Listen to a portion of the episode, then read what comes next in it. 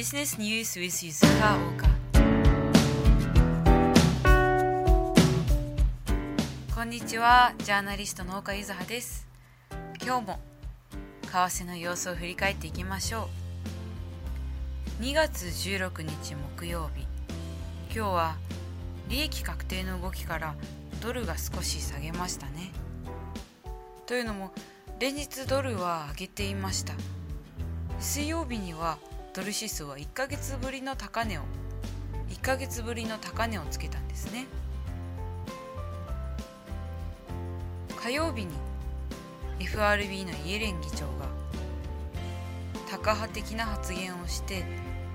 3月の FRB の利上げが期待されたこと。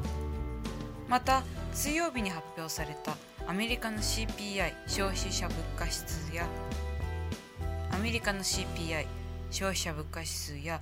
小売売上高の値が良かったことから利上げへの期待感が強まったのもあって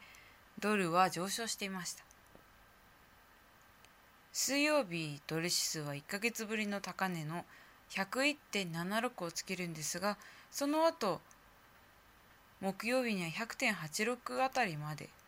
下がってしまいます。ドル円も同じような動きで一時水曜日に114.95円まで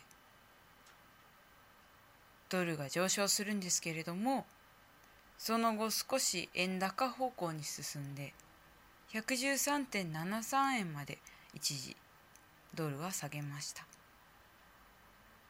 ユーロドルも水曜日1ユーロ1.052ドルまでユーロの値が下がるんですけれどもこれはユーロにとって5週間ぶりの低い値ですね。ですがその後1.0624ドルまでユーロ上げます。このように全体的には上がっていたドルが少し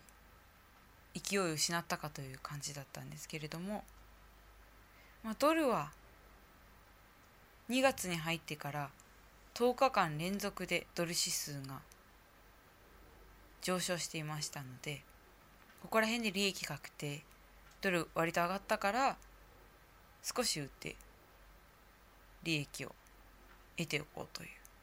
そのような動きから少しドルが下げたのではと考えられます。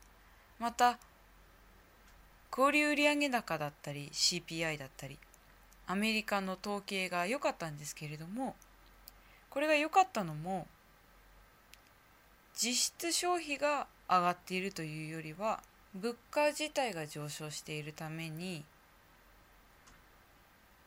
物の値段が高いから小売売上高も少し伸びたんじゃないかとい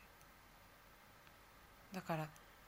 言うほどいい統計結果ではないんではないか。というふうに見ている市場関係者の方もいました。